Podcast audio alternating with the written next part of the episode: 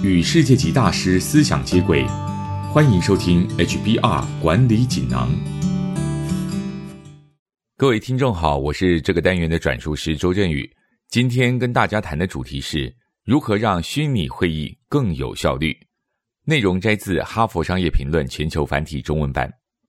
这次疫情爆发，让许多公司改变工作模式，在家工作、远距工作越来越多，视讯会议也越来越盛行。从员工会议、脑力激荡会议到进行重大宣布，虚拟的线上会议逐渐变成日常。想要在 Zoom、Skype 或者是类似的虚拟会议中提升你的论点和存在感，产生实质的影响力，不仅需要采取适合的方法，更需要一些技巧。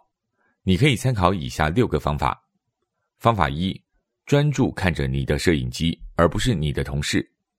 每个演讲教练都会告诉你，直接的眼神接触是强化论点的重要方式。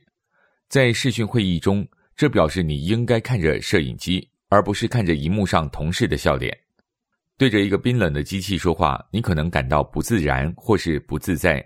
但你要知道，习惯使用新科技与新技术。是未来职场上必须学习的重要技能，因此，请学习与机器相处，并善用它们。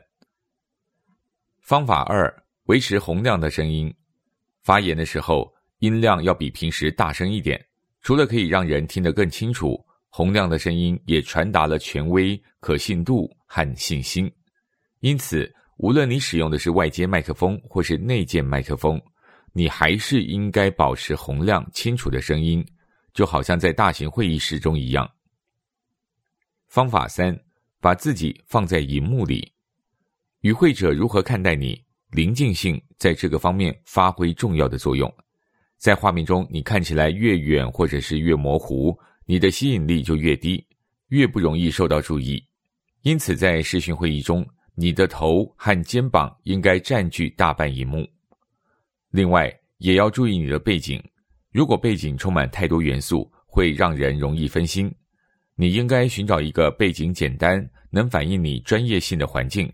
因此，在开会之前，应该花点时间选择适合的位置。方法四：专心开会。在传统会议中，参与者通常会很专心开会，但在不必面对面的虚拟会议中。很容易让人忘记还有人正在看着你，即使你不必无时无刻专注的参与会议，但如果你看起来不专心，会损害你的专业度。因此，请关闭其他视窗，将手机正面朝下，并记住你一直在摄影机前。方法五：不要让自己分心，记得在不发言的时候切换成静音模式，只有在发言时才取消静音，保持静音。可以避免突然出现的噪音，以及你可能没有察觉到的惯用杂音，例如时钟的滴答声、打字时发出的咳咳声，甚至是你自己的呼吸声。